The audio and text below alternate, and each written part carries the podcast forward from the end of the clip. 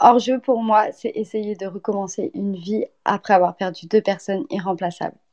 Bonjour Laetitia. Bonjour. Euh, merci beaucoup de participer à ce podcast. Je suis trop bah, contente de, te recevoir. Merci, moi aussi. Ça va être plein de surprises pour moi aussi parce que je sais, j'ai une vision globale de, de, ce que tu vas raconter, mais je suis pas au courant de, de tout. Bah Donc, oui, euh, les détails. Voilà, de tous les détails. mais en tout cas, c'est une histoire assez forte, je crois. Donc, je te laisse commencer par te présenter, s'il te plaît. Donc euh, moi c'est Laetitia, donc j'ai 32 ans. Euh, je suis la maman donc de 5 enfants et je suis en couple avec le papa donc des deux dernières. J'habite donc à Amélie-les-Bains dans le 66, à côté de Perpignan et Argelès-sur-Mer. On est une famille recomposée, hein. mon mari donc c'est le papa des deux dernières seulement. Merci. Est-ce que du coup tu peux nous raconter un peu ton histoire, les débuts surtout de cette histoire de famille, la naissance et la rencontre avec euh, le premier papa du coup? Alors, du coup, on s'est rencontrés, donc on était jeunes, euh, j'avais 18 ans. Euh, moi, en fait, je sortais d'un accident de voiture, donc j'étais encore en béquille à ce moment-là, et du coup, mes amis passaient à la maison. Et du coup, j'ai des amis, enfin un ami qui vient et puis qui me présente, bah du coup, Julien. Et on, bah, ça a été très vite, en une semaine, enfin c'était le coup de foudre et on s'est mis ensemble, quoi. Ça a été super, super vite. Et en fait, je suis tombée enceinte très, très vite, au bout de même pas six mois. Euh, donc du coup, bah, on a décidé de prendre un appartement, fonder notre petit foyer, etc. Donc au début, tout se passait très bien. Toute ma grossesse, tout s'est bien passé. J'ai eu aucun souci. Toutes les analyses étaient euh, bonnes, tout était ok. Euh, sauf que deux semaines avant l'accouchement prévu, j'ai eu une bronchite asthmatiforme. Donc du coup, il m'avait gardé 2-3 jours à l'hôpital bah, avec le masque pour pouvoir respirer quoi. Et euh, ma grand-mère à ce moment-là qui était venue me voir a dit mais pourquoi il te déclenche pas vu que t'es à la que j'en pouvais plus franchement. Euh, en plus d'être malade, c'est pas cool, surtout en plein été, parce que j'ai accouché en plein été. Donc euh, du coup, voilà, te taper une bronchite avec de la fièvre en plein été, c'est pas super. Et là, le corps médical répond bah non parce que bon, on va pas vous faire accoucher alors que du coup vous avez de la fièvre, vous êtes malade, c'est pas super quoi comme accouchement. Et donc je rentre à la maison, euh, une semaine euh, à peu près se passe, euh, tout se passait bien, et puis à un moment, je sais pas, je me sentais un peu fatiguée, le ventre tendu, et je sentais pas plus de coups que ça en fait. Et au bout de, je sais pas, peut-être une heure où j'ai essayé de, moi, de la stimuler un peu, tu vois, parce que quand tu la fais bouger, ben, ils te répondent un petit peu, ils, te, s'attapent, et puis en fait, ben, j'ai rien senti, et du coup, je suis allée tout de suite aux urgences. Et puis bah là, ils m'ont annoncé de but en blanc, euh, sans passer par quatre chemins. Euh, le médecin que j'ai vu au début, la dame a essayé de me mettre le monitoring. Donc bon, elle trouvait pas, alors elle a cherché partout. Après, elle a cru entendre quelque chose, mais en fait, c'était mon cœur à moi. Et au final, elle a appelé le médecin qui a ramené sa grosse machine d'échographie. Et en 2 secondes 30, il m'a dit Bah voilà, c'est terminé. Le cœur ne bat plus, on va vous déclencher l'accouchement. Voilà, comme ça. Donc bah voilà, il t'annonce ça euh, comme ça, quoi.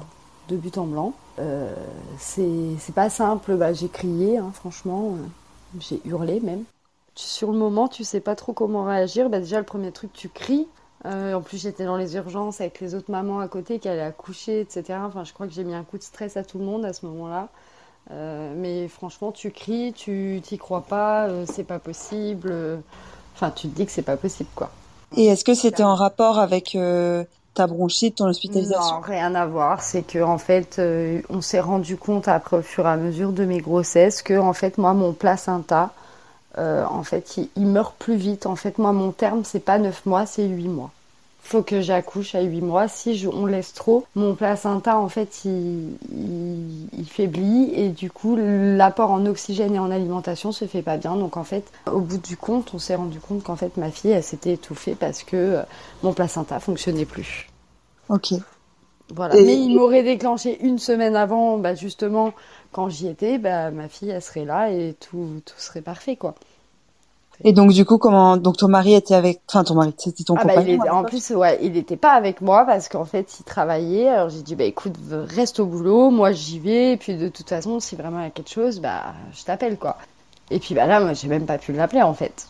J'ai même pas pu l'appeler. C'est la dame de, de la maternité qui l'a appelé, qui lui a dit, bah, faut, faut que vous veniez. Et ils, lui ont pas dit quoi, mais ils lui ont dit en gros, faut que vous veniez, il y a quelque chose, quoi. Et moi, franchement, j'étais dans l'incapacité de l'appeler, incapacité de. Enfin, dans ce moment-là, euh, tu t'y crois tellement pas que tu te retrouves submergé par euh, toutes tes émotions et, et, puis tu peux plus rien faire, quoi. T'es carrément bloqué. Donc du coup après bah, il est arrivé à l'hôpital, le médecin lui a annoncé. Le truc c'est qu'ils nous ont annoncé qu'en fait bah, ils me déclenchaient même pas le jour même en fait, ils attendaient le lendemain. Donc en fait ils m'ont laissé toute la journée avec euh, bah, mon bébé euh, décédé dans mon ventre quoi. Donc bah, en fait dès que tu bouges, en fait tu sais vu qu'il est dans l'eau, bah, dès que tu bouges il y a des moments où où le bébé en fait il est transporté, du coup tu as l'impression que tu sens quelque chose mais en fait euh, non, donc en fait, ça rend parano euh, tout le reste de la journée. Quoi. Mm. Après, bah, du coup, le lendemain, ils m'ont déclenché. j'ai accouché normalement par voie basse avec la péridurale. Ils m'ont mis une sacrée dose bah, pour que je le sente euh, le moins possible, euh, le moins possible quoi. Et, puis voilà, donc j'ai accouché, j'ai vu mon bébé. ils m'ont demandé si je la voulais sur le ventre. J'ai dit non, mais par contre, ils ont été l'habiller, etc. Après, ils me l'ont ramené. Et puis bah après, euh, après voilà tout ce qui s'ensuit. Après on a été euh, du coup bah, au pompe funèbre et il a fallu bah, organiser l'enterrement. Et euh, moi je vais te dire que franchement j'étais pas, bah, j'étais présente mais j'étais absente en fait. C'est ma, ma grand-mère, c'est, ma famille qui s'est occupée de la plupart des, démarches parce que franchement tu es dans un état second à ce moment-là. Dans quelle mesure ça a ébranlé ou renforcé ton, ton couple et surtout à 19 ans, j'imagine que tu devais être euh, un peu dans les premières de tes copines à, à être enceinte. Comment est-ce que tu as pu être soutenue quand même dans dans ton entourage euh, ouais? ouais j'ai été soutenue j'ai eu beaucoup de soutien. Après c'est vrai que c'est pas facile parce que quand tu sors les premiers jours tu croises les gens que tu vois d'habitude tu, tu, vois qui te disent bah ah bah ça y est bébé est né euh, bah il est où puis bah là tu enfin franchement, euh, au début, bon, bah, tu le dis, tu pleures, tu pleures, tu le dis, tu le dis, mais au bout d'un moment, ça te saoule, en fait, de le dire. T'as mm. juste envie de, de, même plus sortir et de plus croiser personne, en fait. À ce moment-là, je crois que j'ai essayé même de croiser le moins de personnes possible pour éviter qu'on me pose cette question fatidique de Ah, bah, ça y est, bébé est arrivé. C'est, enfin, c'est compliqué à expliquer parce que les gens ne comprennent pas quand tu es à la fin et que tout est censé être bien passé euh, enfin, même eux, ils sont choqués, quoi. Après, oui, c'était très compliqué le retour à la maison, la chambre. Euh, enfin, c'est ton premier bébé, t'as tout préparé, t'as tout acheté. Euh, tu rentres et puis il n'y a pas de bébé, il faut que tout t'enlève, il faut que tu ranges tout et il faut, faut faire son deuil, quoi. C'est très compliqué au départ. Et c'était une grossesse qui était désirée à ce moment-là ou bah, je te dis, je suis tombée enceinte vite, alors c'était pas, enfin c'était pas planifié sur le moment comme ça, hop. Mais bon, il était là, il était là. Donc, bien euh, sûr. Voilà, on, a, on, a fait en sorte que bah, faire un petit cocon familial. Et puis, puis voilà, du coup, ça s'est pas passé euh, du coup comme on voulait. Et lui, il l'a vécu comment? Franchement, il était super fort. Franchement, il m'a aidé, il m'a aidé à bloc. Il a été super fort. Il euh, enfin, après, c'est pas pareil parce que bah, il l'a pas porté. Donc c'est vrai que pour les hommes, c'est un regard qui est différent. Après, le fait qu'il y ait eu l'enterrement, tout ça, c'est quand même un deuil aussi pour eux, quoi. Donc, il faut quand même euh, surmonter le truc. Mais c'est plus facile, on va dire, pour les hommes, malheureusement, que pour nous. On le porte neuf mois, on l'aime déjà, alors que les papas, tu sais, c'est vraiment quand, quand les bébés naissent que qu'ils réalisent vraiment, en fait. Donc, c'est vrai que c'était pas pareil. Après, euh, après, elle a été d'un bon soutien. Euh, après, moi, je voulais pas refaire l'enfant tout de suite parce que bah, j'avais peur peur que ça refasse la même chose, t'as peur euh, de retomber enceinte, enfin bah, ça, ça, fait flipper quand même quoi. Je dis une fois ok mais pas deux quoi. Et à ce moment-là, quand euh, quand le bébé est décédé, il y a eu euh, des, des, recherches qui ont été faites. T'as su tout de suite que. Alors moi j'ai refusé l'autopsie du bébé. Par contre j'ai autorisé l'autopsie du placenta. C'est comme ça qu'on a su qu'en fait mon placenta bah, mourait plus vite en fait, qu'il n'était plus fonctionnel. Mais le bébé, étant donné qu'on avait déjà fait toutes les analyses avant, pendant la grossesse, etc., et que tout allait bien et qu'il n'y avait aucun signe de quoi que ce soit, sur le moment, je me suis dit, en fait, euh, bah, laissez-la tranquille, quoi. Euh, maintenant qu'elle est née, euh, non, ne la charcutez pas, ne l'ouvrez pas et laissez-la tranquille, et puis voilà, quoi. C'était ça, moi, je voulais pas qu'on l'ouvre, je voulais pas, je voulais pas tout ça, en fait. Et puis laissez-la partir en paix tranquillement, quoi. À ce moment-là, c'est bizarre, mais j'ai fait un peu mon deuil comme j'ai pu. Et au final, j'ai vécu ma jeunesse comme je l'aurais pas vécu si un bébé avait été là. Je suis sortie, j'ai fait la fête. Je me suis un peu essayé de changer les idées au maximum possible pour essayer justement de pas rester enfermé et de pas t'apitoyer sur ton sort parce qu'après quand c'est comme ça tu te focalises en fait t'as l'impression que dans la rue tu croises des mamans euh, des femmes enceintes euh, des bébés partout euh, des bébés qui viennent de naître en fait tu le vois plus que si, tu te focalises dessus en fait et du coup après c'est c'est l'horreur et c'est un déchirement et c'est là que ça te le fait le plus mal en fait c'est quand tu croises les autres mamans ou les personnes qui vont accoucher ou les bébés qui viennent de naître tu vois c'est c'est un truc, c'est ce qui rend le plus dingue, je crois, en fait, euh, sur, euh, sur le après, en fait. Vous avez laissé le prénom que vous aviez envisagé au départ? C'est ça. On a laissé Elle s'appelle comment? Julia. Julia, ok. On a laissé le prénom qu'on a envisagé au départ. Après, par contre, quand ils naissent comme ça, avant la naissance, ben, ils n'ont pas de nom de famille sur l'acte. Parce que c'est une naissance sans vie, en fait. Donc, du coup, elle a que son prénom. Mais oui, j'ai l'acte de naissance sans vie avec son prénom, le nom des parents, bien sûr, euh, après comme un bébé euh, classique, sauf que tu n'as pas de nom de famille. Quoi. Euh, l'enterrement se fait pareil, les mêmes démarches que qu'une personne classique ou un bébé classique, quoi. C'est la même chose. Il y a combien de temps qui se passe du coup entre ton accouchement et la deuxième fois où tu tombes enceinte? Eh bien, du coup, j'ai accouché de Julia le 16 juillet 2009 et j'ai euh, je suis tombée enceinte de Mathéo euh, en avril 2011. Donc tu as laissé passer ouais presque deux ans. Ouais. Après je sais que j'ai pris de la contraception et du coup le temps que je l'arrête, euh, ça a remis un moment à, se remettre en route je pense. je sais pas, j'ai dû mettre peut-être 6 ou 8 mois à retomber enceinte. Trop contente et trop d'appréhension en même temps. C'est super bizarre super super bizarre, euh, vraiment trop contente, mais d'un côté trop de l'appréhension de dingue parce que tu te dis si ça recommence pareil quoi. Tout le long de ma grossesse, dès qu'il y avait quelque chose, je crois que j'ai dû faire, euh, je sais pas, peut-être 20 ou 30 allers-retours aux urgences pour rien quoi.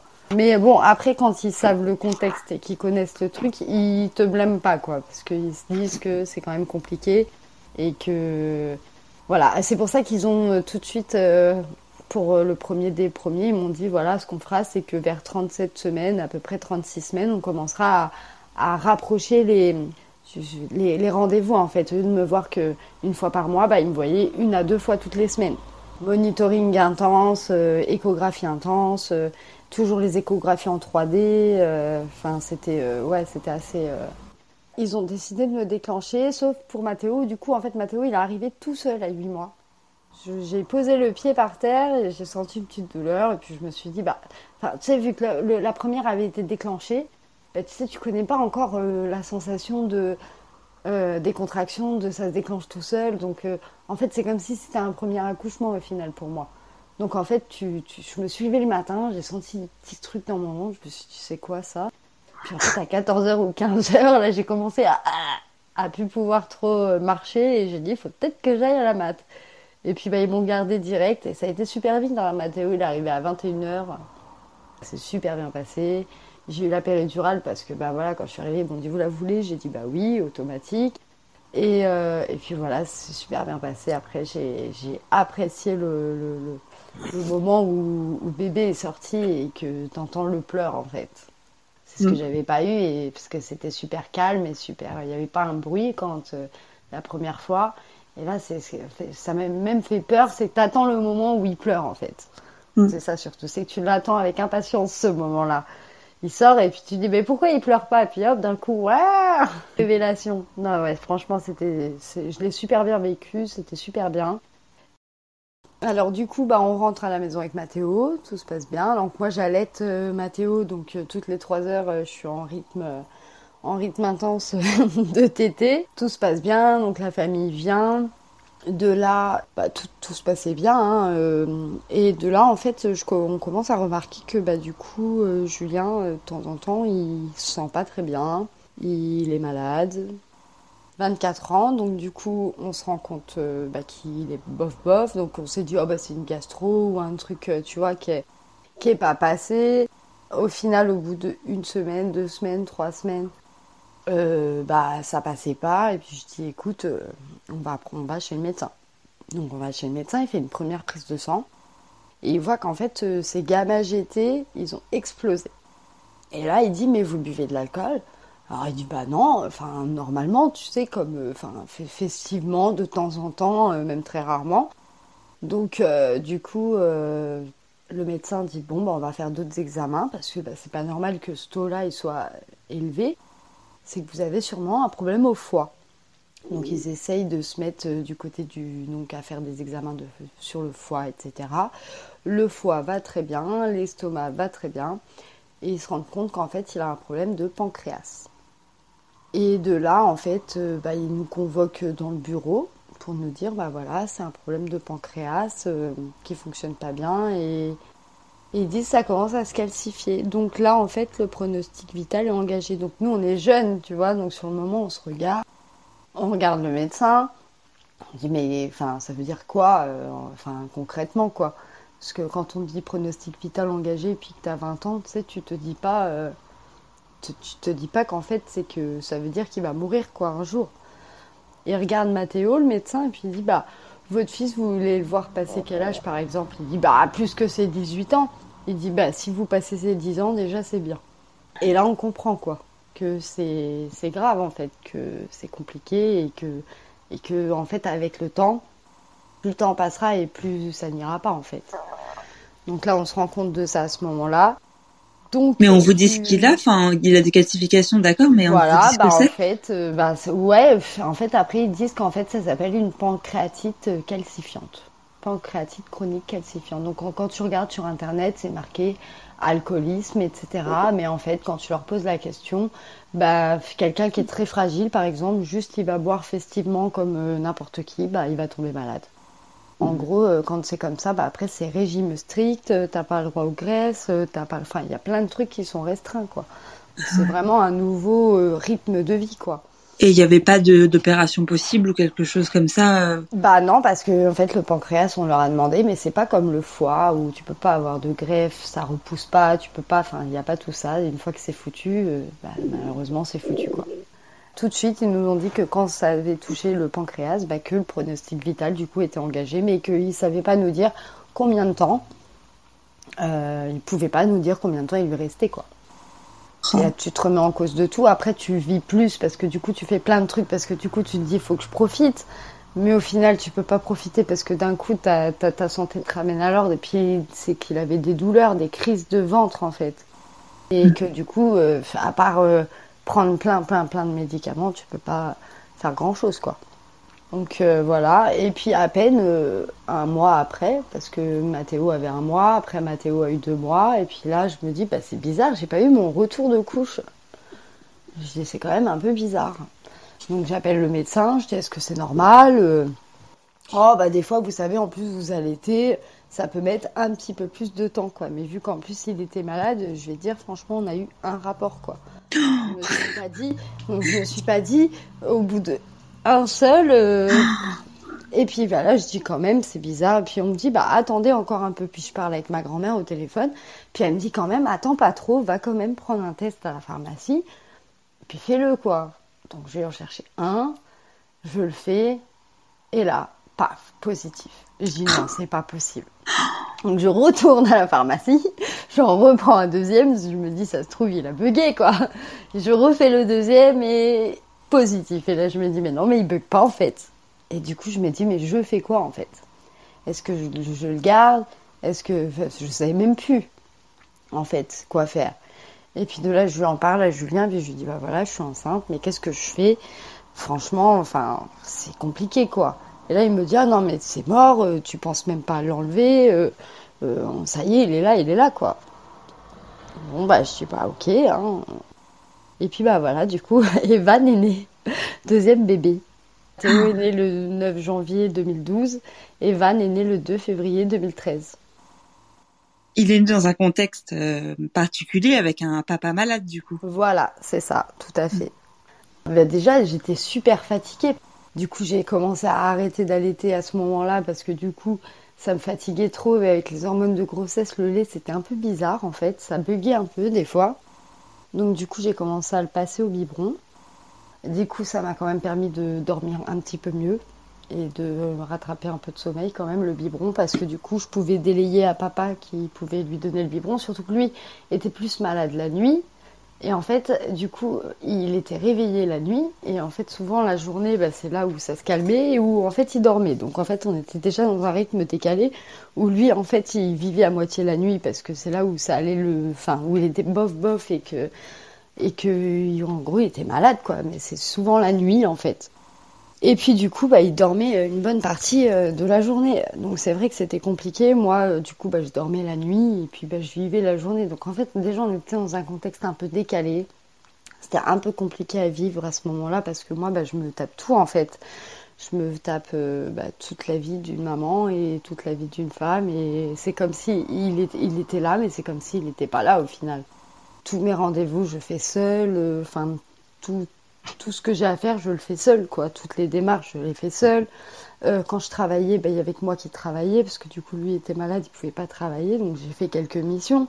Mais c'est pareil, quand tu es trop malade, ben, garder un bébé, c'est pas pratique non plus. Donc du coup, il a fallu que je reste à la maison, en fait, forcée. Donc c'était assez compliqué cette période-là.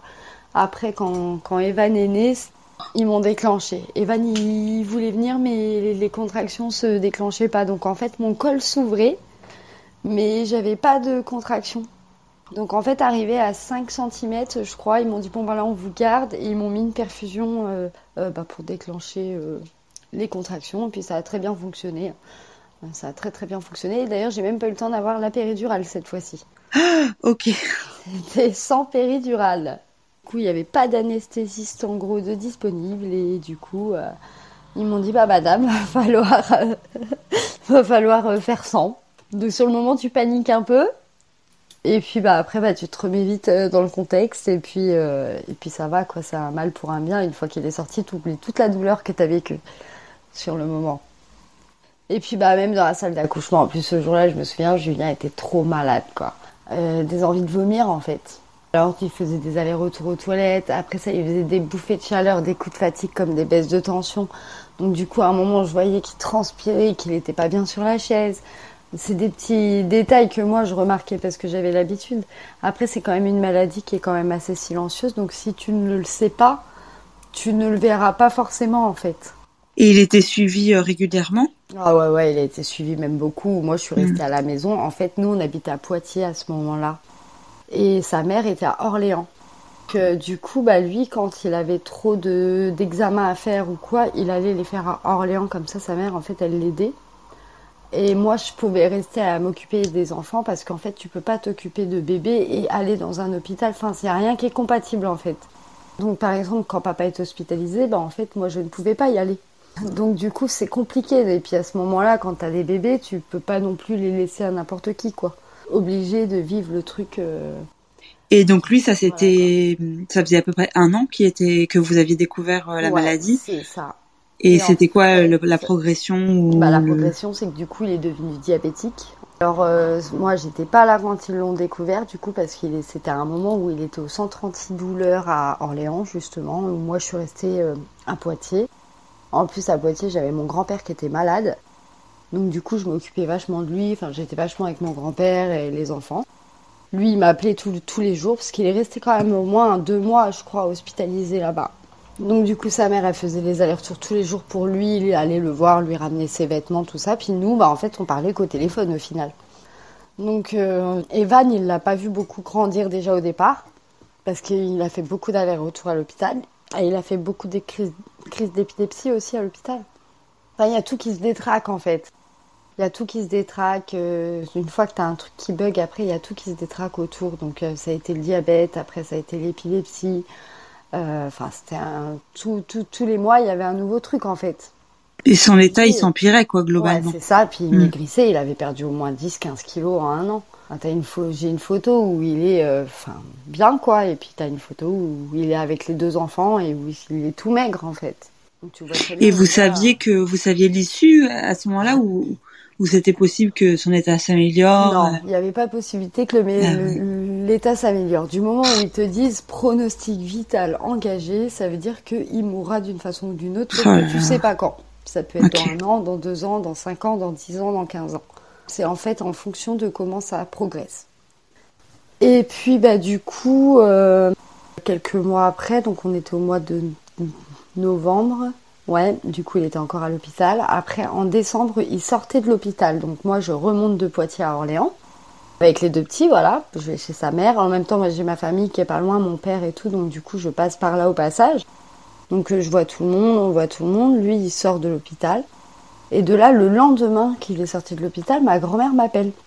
Bah, elle me dit, on se retrouve à Poitiers. Je lui dis, bah non, moi je viens d'arriver là, euh, enfin hier, euh, je redescends pas euh, aujourd'hui tout de suite. Et elle me dit, bah si tu vas devoir. Et là je comprends qu'en fait, bah, c'est mon grand-père. Donc du coup, je, je descends, on du coup en catastrophe à Poitiers. Donc lui, il venait juste de sortir de l'hôpital. Il avait son, son traitement pour le diabète qui était super drastique parce que c'était insulinodépendant. Donc il fallait faire des piqûres à heure régulière, tester à heure régulière, manger à heure régulière. C'était assez euh, cadré. Le truc, c'est que quand il est sorti de l'hôpital et qu'on s'est mis à courir pour aller à Poitiers, plus rien n'était cadré parce que du coup, on était en retard pour manger. On était, il y avait toujours un truc qui fait que du coup, on était en retard.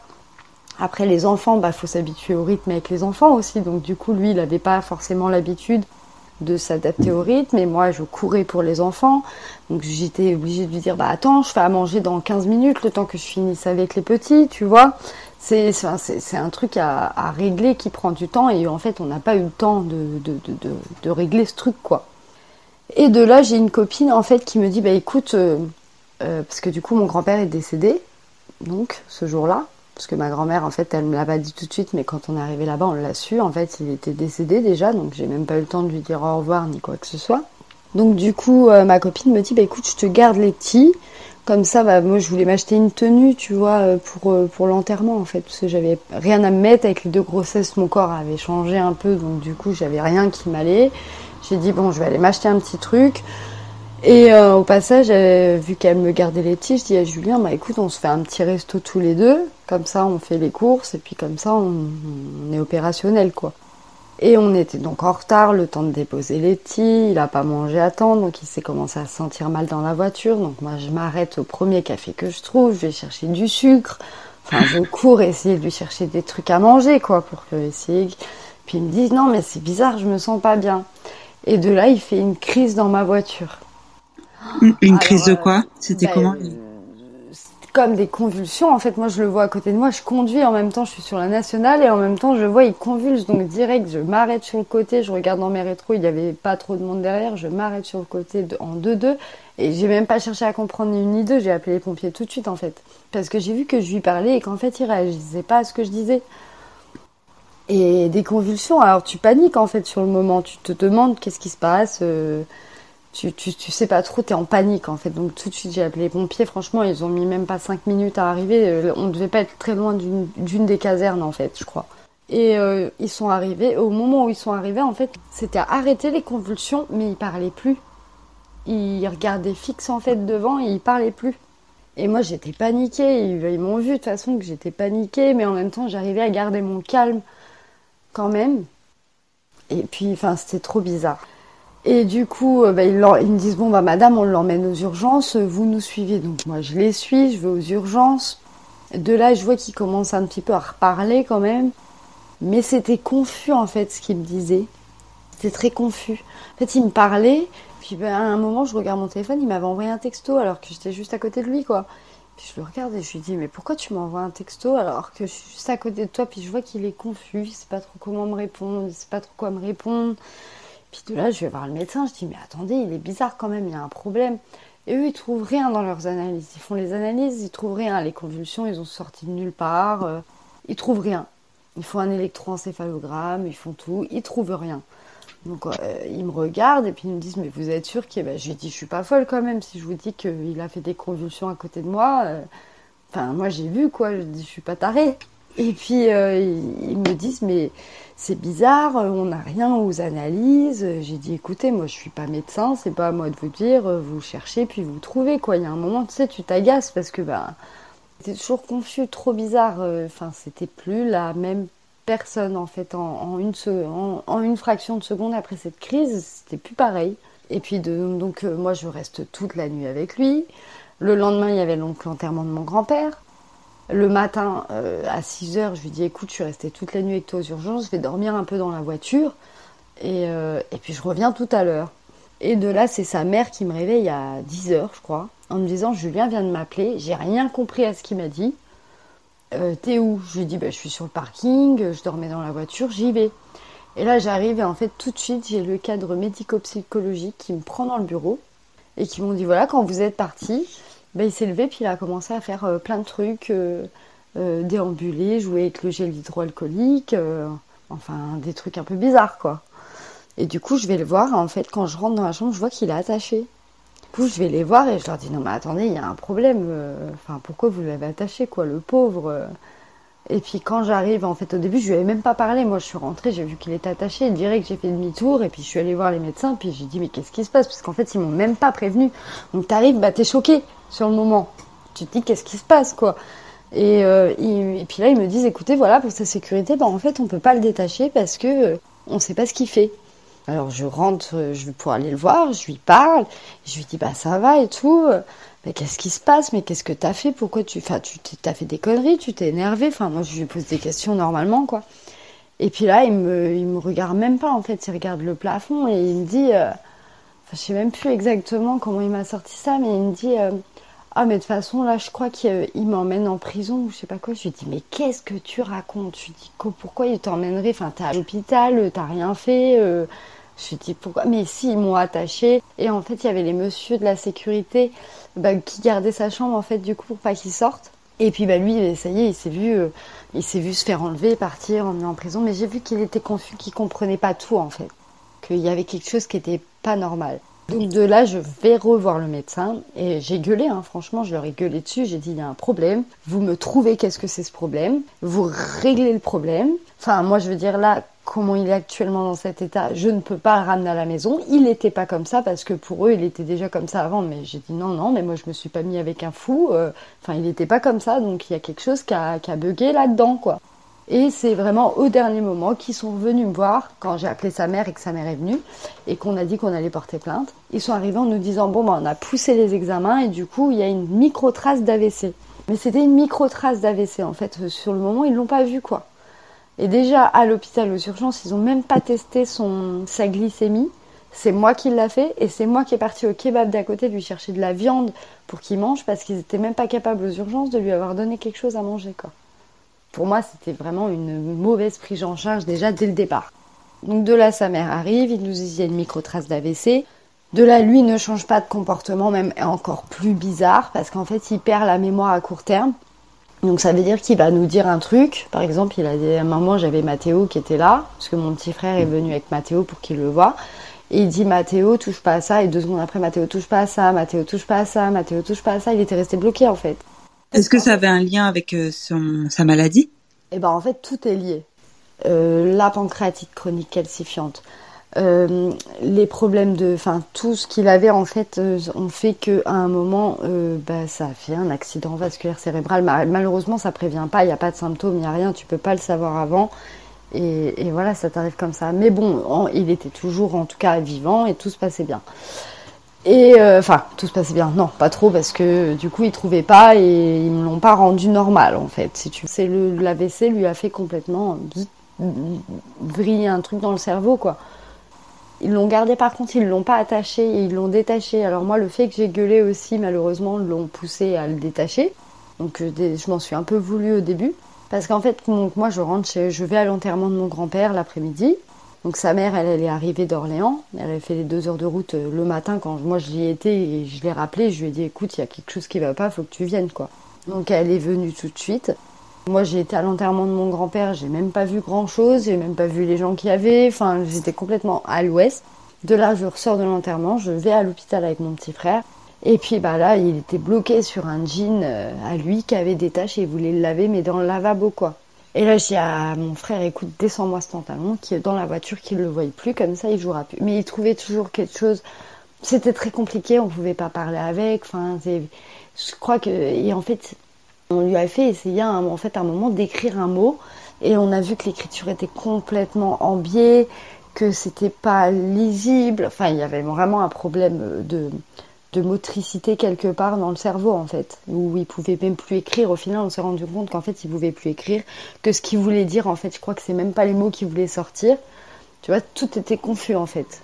Et, euh, et puis de là, bah écoute, euh, je, je, rentre, euh, je dis écoute à demain, on vient de voir demain. De là, il dit à sa mère, bah tu restes avec moi cette nuit. Puis elle dit bah écoute, moi franchement, passer la nuit sur un fauteuil, je viens de me taper deux heures de route. Moi, elle était un peu âgée quand même, donc du coup, elle dit écoute, je rentre dormir et puis je viens demain matin.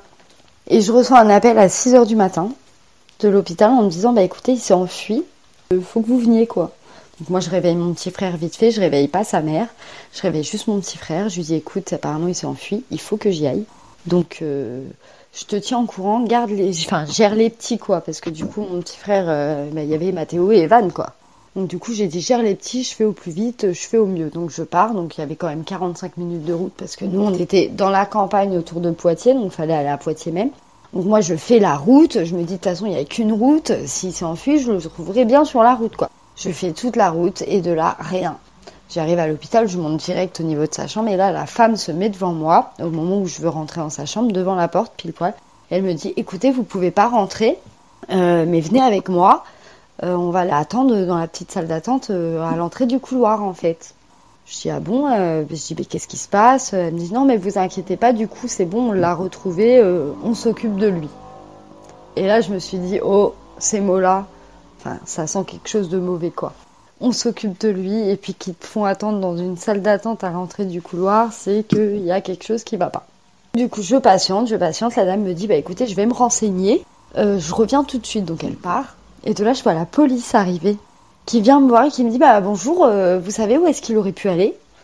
Et là, je leur dis, non mais attendez, vous foutez de moi quoi? Je dis, la dame vient de me dire qu'on l'avait retrouvé, qu'on s'occupait de lui, donc euh, euh, je comprends pas en fait. Puis la police, tu sais, ça fait flipper sur le moment. Et, euh, et puis de là, bah, il me dit, bah attendez, je vais me renseigner. Donc du coup, ils partent tous, ils me laissent tous dans la pièce. Du coup, j'attends que tout le monde revienne. Et puis bon, bah effectivement, on l'a retrouvé. Bon, on va attendre avec vous. Donc du coup, j'avais la dame avec moi et les deux policiers. Alors de là, dans mon cerveau, ça commence un peu à bugger. Mais bon, tant que je sais pas et que je sais rien, je me suis dit, j'appelle personne. Bon, de là, je me dis, bon, ça fait déjà une heure et demie, deux heures que j'attends. Euh, je dis, je vais aller fumer une cigarette, boire un café en bas, quoi. Alors je dis à la dame, bah, écoutez, moi je vais en bas, je vais boire un café, fumer une clope, euh, puis on se revoit après, quoi. Ah non, non, non, mais vous pouvez pas partir. Je lui dis, mais comment ça, je peux pas partir? Euh, Je lui dis, mes cigarettes sont dans la voiture. Je lui dis, ah bah vous pouvez fumer là si vous voulez, qu'elle me dit. Vous me faites fumer dans la salle d'attente du quatrième étage. Je dis, je trouve ça un peu bizarre là quand même. Et je dis, en plus, j'ai pas mes cigarettes sur moi, faut que j'aille les chercher dans ma voiture.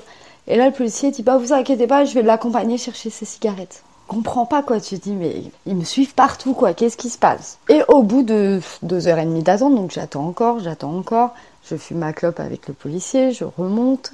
Et là, euh, au bout d'un moment, je dis Bon, ça commence à me gonfler là. Dis, euh, faudrait me dire ce qui se passe, quoi. Et il me dit, bah écoutez, je vais me renseigner et je reviens. Donc il repart se renseigner, il revient.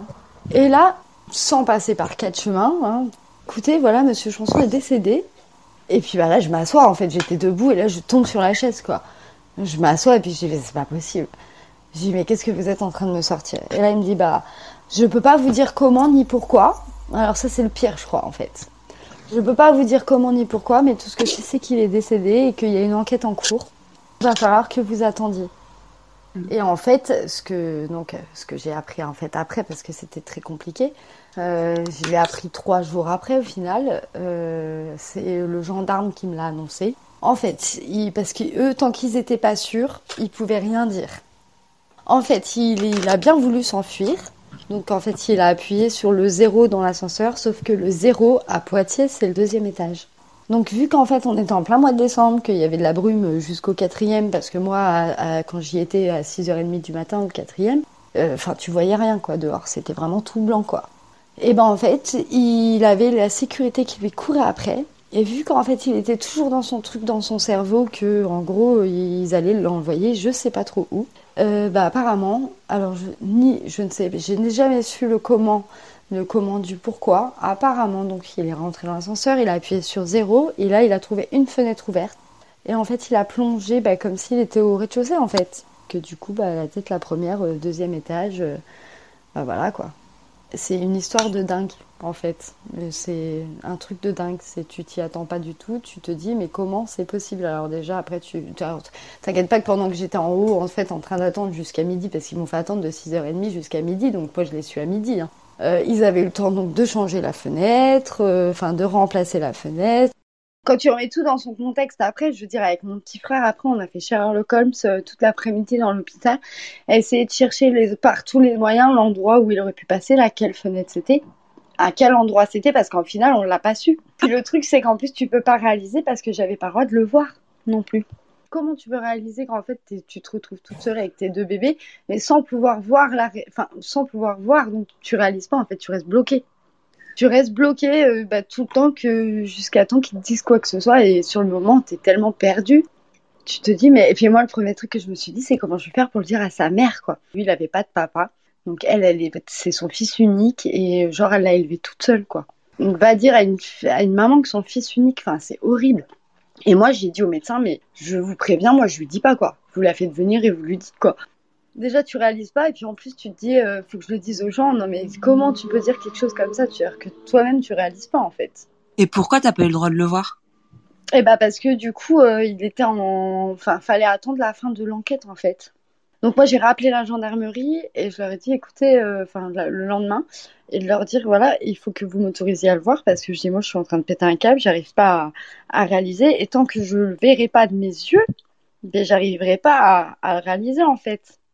Et puis ben en fait d'un côté t'es prise entre deux sentiments parce que tu peux pas pleurer et tu peux pleurer, enfin tu pleures quand t'es toute seule mais quand il y a les enfants ben, t'essayes de faire comme s'il y avait rien Surtout qu'eux étaient tout petits, donc en fait, ils se rendaient même pas compte de ce qui se passait autour d'eux à ce moment-là. Parce que Mathéo, il avait même pas deux ans, Evan, il avait neuf mois, dix mois. Qu'est-ce que tu veux qu'ils se rendent compte de ce qui se passe, en fait? C'est compliqué. Enfin, Mathéo, j'ai essayé de lui dire, mais j'ai vu que même à, peine deux ans, tu comprends pas, en fait. Tu comprends pas. En plus, surtout qu'il avait quand même passé pas mal de temps à l'hôpital, donc pendant un moment, il l'avait pas vu là il est sorti, il est resté deux jours avec nous et après il y a eu ça. Enfin, les petits ils réalisaient, enfin ils, ils ont même pas calculé en fait. Ils ont même pas calculé. Après j'ai essayé au maximum de d'essayer de, de, de, rien changer à leur vie en fait à ce moment-là. C'est-à-dire que quand j'étais devant eux, bah, je ne pleurais pas, je faisais encore tout, donc le manger, le ménage, je m'occupais d'eux, je jouais avec eux, comme si c'était rien passé. Après, si, si, parce que je crois que je les maternais un petit peu trop, justement, euh, tu vois, tu as tendance à trop leur acheter de trucs, euh, beaucoup de choses, à, leur, essayer de combler le, le manque en fait qu'ils qui, qui vont avoir. Et moi, d'un autre côté, tu es bloqué entre je peux pleurer et je peux pas pleurer en fait. C'est trop bizarre. Et puis bah donc après le, le, gendarme a dit ok bah vous pouvez aller le voir, euh, je vais prévenir l'hôpital machin. Donc ils ont demandé au juge, le juge a dit oui. Et là l'après-midi j'ai pu enfin aller réaliser bah, ce qui se passait. Puis après tu, commences à prendre conscience donc là, tu, tu déjà, tu, je l'ai vu, tu vois. Donc déjà, ça m'a fait prendre conscience que, ouais, effectivement, bah voilà, il, il était plus là, qu'il fallait avancer toute seule. Et là, tout de suite, je me suis dit, mais attends, mais l'hôpital, en fait, ils ont foutu quoi? Et là, tout de suite, bah, j'ai été euh, en haut dans les bureaux et puis j'ai été gueulée au service juridique et j'ai dit que de toute façon, je porterai plainte et que ça en resterait pas là, mais ils ont un service et des avocats tellement habitués à ce genre de cas que, que tu te fais bouffer facilement en fait. Moi, euh, avec sa mère, on a porté plainte. Hum, après, moi, le truc, c'est que j'ai pas eu accès vraiment au dossier parce que c'est sa mère qui s'occupait beaucoup, beaucoup de ces choses-là. Moi, j'étais déjà occupée avec les deux petits. Donc, euh, elle s'est occupée vachement de ça. Après, par contre, j'étais donc du coup à l'audience euh, qui s'est passée, mais ça s'est fait des années après. Hein, parce qu'il est décédé le 3 décembre 2013 et j'ai dû passer au tribunal en 2015, je crois, deux ans après. Donc, euh, enfin, voilà, déjà, on n'a pas gagné, mais on n'a pas perdu non plus, mais ils ont ils n'ont pas remis toute la faute sur l'hôpital, mais une bonne partie quand même. Voilà. Tout le monde avait des torts, donc c'était euh, très difficile de, pointer du doigt quelqu'un et de lui dire c'est ta faute, quoi. Après, les petits ont été, enfin, on a été quand même indemnisés un tout petit peu, mais enfin, c'est rien en fait. C'est un, un, grain de sable dans une rivière de sel, quoi. tu peux pas compenser en fait euh, ce, manque et, la perte par l'argent. Et même si c'est euh, c'était même pas beaucoup en plus il n'y a pas de compensation pour ça. C'est donc moi j'ai porté plainte parce qu'au départ je voulais savoir le fin fond de la vérité et qu'est-ce qui s'était passé. Et au final à part le, ce que les gendarmes et les, policiers m'ont dit j'ai jamais eu aucune explication d'autre mais c'est vrai que c'est très compliqué à, vivre et à accepter. Ça, c'est Et toi, tu te retrouves à moins de 25 ans, veuve avec veuve deux avec deux bébés. Voilà, c'est ça. C'est ça. Donc là, sur le moment, tu te dis, bah, je refais comment ma vie? Enfin, tu, te poses même pas la question de je refais ma vie parce que sur le moment, tu es tellement abasourdi que tu te dis, je referai jamais ma vie en fait. Et puis. Euh, T'es fait accompagner euh, psychologiquement ou? Alors, bah, franchement, j'ai vu une fois ou deux des psys, mais tu fais, euh, vaut mieux en parler avec ton entourage et, avec tes amis, etc., que d'en parler en fait avec. Ils t'ont, t'as pas eu de médicaments ou de choses comme ça? Non, non, non, hmm. non, jamais. Après, moi, j'ai une carapace. Euh, déjà, quand tu perds un bébé, etc. Puis bon, j'ai perdu ma maman, j'étais jeune. Tu, à force, tu, tu, sais que voilà, les épreuves sont dures et qu'il faut se faire une carapace et qu'à un moment ou un autre, tu ressortiras la tête de l'eau, tu vois. Tu te dis sur le moment et tout s'acharne, en fait, ça va jamais s'arrêter. Tu dis à mm. chaque fois qu'il y a quelque chose qui s'arrête, il y en a un autre qui reprend. C'est un truc de dingue. Et puis d'ailleurs, euh, je sais que sa mère l'a très très mal pris quand il est décédé. Et, euh, elle m'a fait beaucoup beaucoup de soucis après. Hein, pour me faire des soucis parce que pour elle, en gros, je lui avais enlevé son fils. Donc du coup, pour se venger, bah, elle m'a envoyé, mais j'ai tout eu. Hein. J'ai eu les services sociaux, j'ai eu les 119 euh, enfants battus. j'ai dû passer devant le juge à la fin pour qu'elle me laisse tranquille, quoi. Dans le bureau du médecin, quand le médecin lui a annoncé, elle m'a regardé, elle m'a dit c'est ta faute. Et là, j'ai regardé ma grand-mère et j'étais choquée, quoi. Je suis restée choquée. Et même ma grand-mère, elle s'en rappelle encore. Elle m'a dit, mais c'est comment elle a pu dire ça, quoi? Enfin, c'est choquant. Mais après, je mm. la comprends aussi d'un autre côté. En mm. fait, je me mets à sa place. Mm. Je me mets à sa place et je me dis, voilà, c'est mon, c'est mon enfant. Enfin, moi, si un de mes enfants, il, il devait amener à partir avant moi, enfin, c'est triste, quoi. C'est, c'est, c'est pas dans l'ordre des choses, quoi. Donc après, je lui en veux Bon, aujourd'hui, elle est décédée, mais je lui en veux pas et, voilà quoi. C'est vrai que ça a été très compliqué, ça a été un enchaînement de choses. Et puis d'ailleurs, tu vois, elle n'a pas supporté parce que bah, s'est suicidée quelques années après. Et puis vu que mes enfants étaient héritiers, il a fallu que ce soit moi qui s'occupe de tout. Donc je suis montée, je me suis occupée de tout, c'est moi qui s'occupais de ses funérailles, etc., euh, etc. Mais euh, ouais, c'est un enchaînement de choses. Euh, franchement, avant 25 ans, tu, tu te dis pas que ça peut être possible, quoi. Et puis tu mets beaucoup de temps à te remettre. Après, j'ai essayé de, de, me changer les idées au maximum, de en fait de pas m'enfermer dans, dans, dans, un truc qui fait que du coup tu déprimes. C'est j'ai essayé. Alors après, il y en a qui me disaient oh bah euh, regarde, c'est arrivé il y a pas longtemps et elle fait des soirées, elle rigole. Mais en fait, vaut mieux euh, euh, te changer les idées et faire autre chose et voir du monde dans ces cas-là que de t'enfermer chez toi à pleurer quoi. Les gens en fait ce qu'ils disent tu t'en fiches et puis tu, tu vis ta vie parce que moi c'est comme ça que je me sentais le mieux. C'est comme ça que j'ai réussi à me créer cette carapace et à être aussi forte que je suis. Si j'avais pas vécu tout ça je serais pas aussi forte que ça aujourd'hui ça c'est sûr. Et t'avais du soutien pour les pour les bébés? J'avais toujours ma grand-mère qui a toujours été là. ouais pour m'aider à garder les petits et tout quand il y avait des trucs. Après c'est vrai que bah déjà je suis retournée vers Orléans j'ai déménagé de Poitiers parce que un, mon grand-père était décédé, Julien était décédé, et il m'était impossible pour moi de vivre dans la maison où, on était. C'était, je, j'y arrivais plus. Mm. Donc du coup, j'ai voulu tout de suite changer tout. Donc j'ai jeté tous les meubles. J'ai euh, racheté tous les meubles d'occasion, etc. Parce que j'avais pas de gros moyens non plus à ce, moment-là.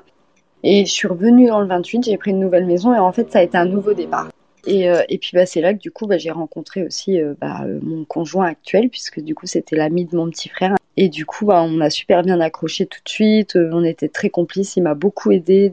Franchement, c'était un super ami. On a discuté euh, pendant très très longtemps. Et ça a mis très longtemps d'ailleurs avant qu'on se mette ensemble. Hein. Mais euh, ça s'est fait naturellement au final. Il avait quel âge quand tu l'as rencontré? Moi, du coup, j'en avais 23, 24. Et puis, bah, lui, du coup, il en avait, euh, bah, attends, on a 9 ans d'écart. Donc, en fait, il en avait 32, 33, quelque chose comme ça. Et du coup, bah, on s'entendait super bien et tout. Donc, on faisait, on passait nos week-ends bah, à faire des repas, à rigoler, à sortir, à aller voir des, on emmenait les petits aux. Enfin, il était un, soutien avec moi. Il venait à la maison, on a passé des super moments, c'était super. Euh, quand moi, des fois, par exemple, je sais pas, moi, il me manquait 20 euros pour acheter un paquet de couches ou acheter des trucs qui me dépannaient. Euh, parce que euh, il voyait que je galérais aussi quoi. Franchement, on a été d'un d'un soutien euh, moral euh, super quoi. Et puis de là en fait bon, on s'est pas mis tout de suite ensemble parce que bah, lui il avait une copine et moi j'avais trouvé un copain après. Et au final, moi, je me suis mis avec quelqu'un qui était plus jeune que moi. Et en fait, je suis tombée par, enceinte par accident de Ryan, mon troisième. Au final, ça ne l'a pas fait parce qu'en plus, il n'était pas très gentil. Donc, en fait, je me suis barrée. Voilà. Donc, euh, en gros, j'étais enceinte. Et puis, bah là, euh, Rissoul, bah, en fait, il s'est mis avec moi quand, euh, quand Ryan avait six mois. Au final, bah, je me retrouve avec mon ami depuis des années, avec qui on, finalement on se met ensemble parce, parce que c'est voilà dans la logique des choses, c'était comme ça. Et euh, comment se passe cette troisième grossesse? Donc j'imagine que c'est dans un contexte particulier parce que tu t'es tu t'es séparée pendant ta grossesse? Ouais, c'est ça. Et puis bah du coup j'ai accouché toute seule. Et puis sans péridurale encore. Encore? Ils m'ont déclenché par tampon et ça a mis des heures et des heures et des heures et des heures et des heures, mais c'est venu mais sans péri. Je l'ai fait en fait, euh, j'ai fait tout le travail presque dans ma chambre en fait. Puis euh, voilà, Ryan est né, tout s'est bien passé, on rentre à la maison et puis bon en fait il y avait mon petit frère, il y avait Rissoul qui était là tous les jours. C'était trop trop bien. Et euh... t'as eu de l'amour pour ce, ce petit. Ouais, de dingue. Ouais, C'était mon petit troisième, mon petit ouais. trois, trois petits mecs. Alors bah, bah ouais j'ai perdu mon premier bébé, c'était une fille. Et puis, bah, en fait, après, j'ai enchaîné trois petits garçons. Et puis là, je me suis dit, bah, en fait, j'aurais trois petits gars, mais j'aurais jamais de filles, quoi. Et puis, au final, bah, on s'est mis ensemble, du coup, avec Ressoul. Donc, on a élevé euh, bah, Ryan. Alors, euh, bah, les, les, deux petits qui étaient plus grands maintenant, bah, ils, bon, c'était plus leurs copains.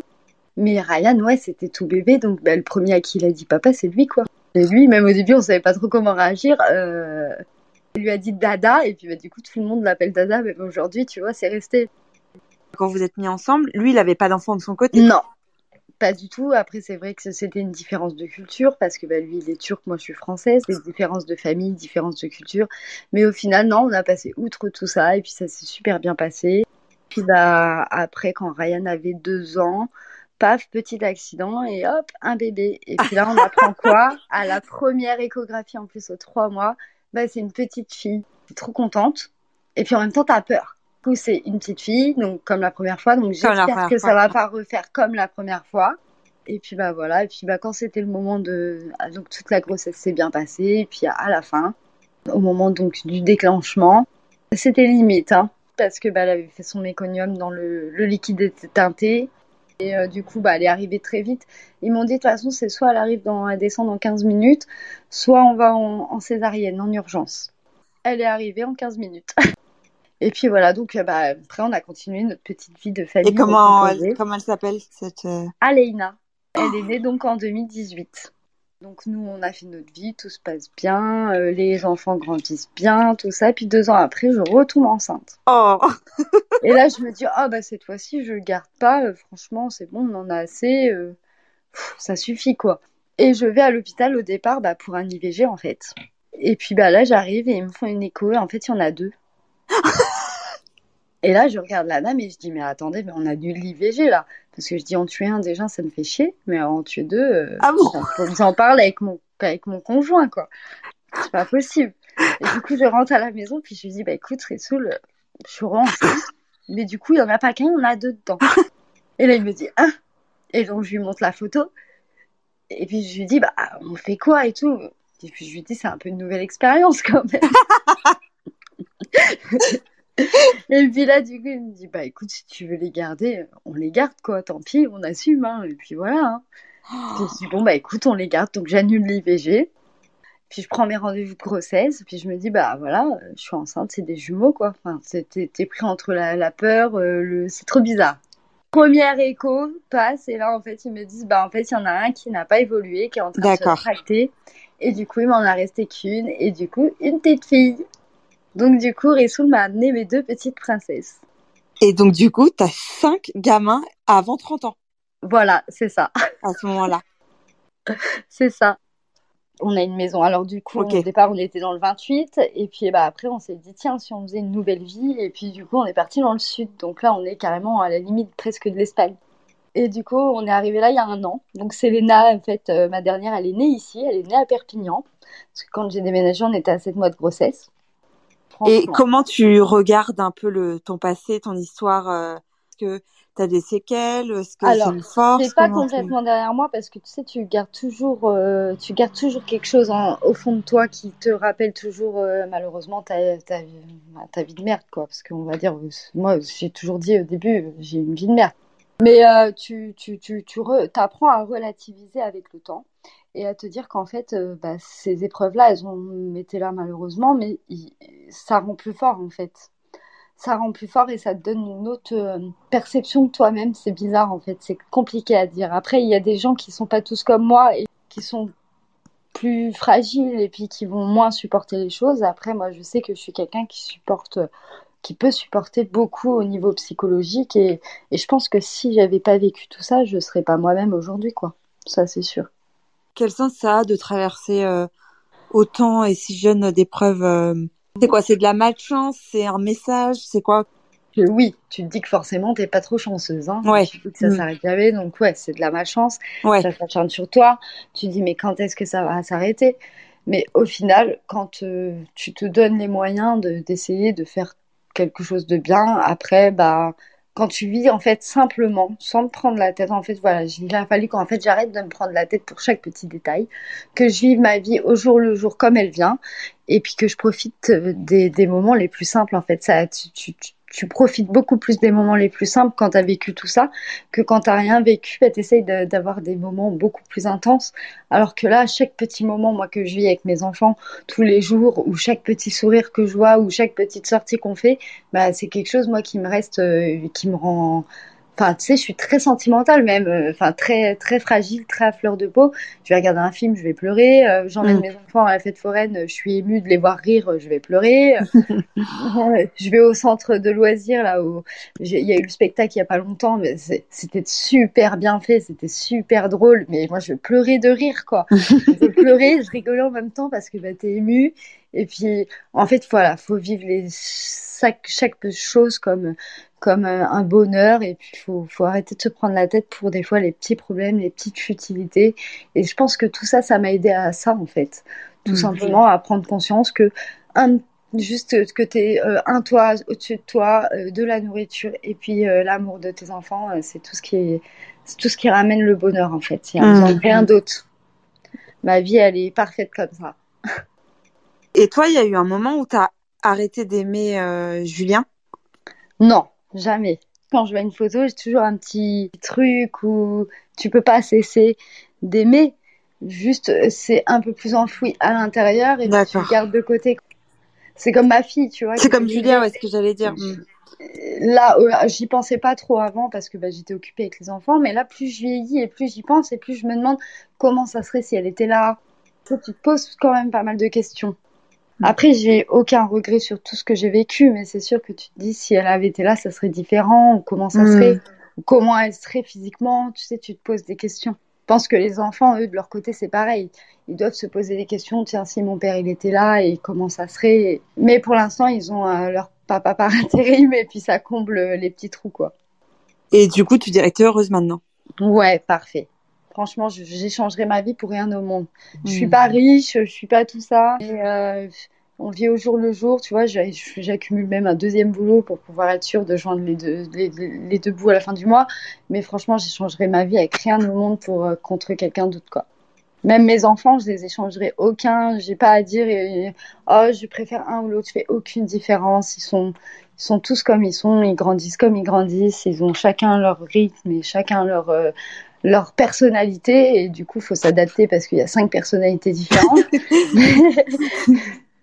Mais quand euh, quand tu les enfin tu sais t'es la maman tu connais par cœur tu connais chaque petit détail de tes enfants donc euh, c'est ça coule tout seul après c'est facile. Faut que les gens qui ont plein de soucis tout ça ça arrive malheureusement pas qu'aux autres ça arrive pas qu'à nous mais il faut qu'ils se disent que voilà ça arrive mais quand tu vis tout ça, quand t'as tout ça, bah ouais, après un, un, rien qu'un petit truc qui me fait sourire mes enfants, bah moi ça me fait sourire.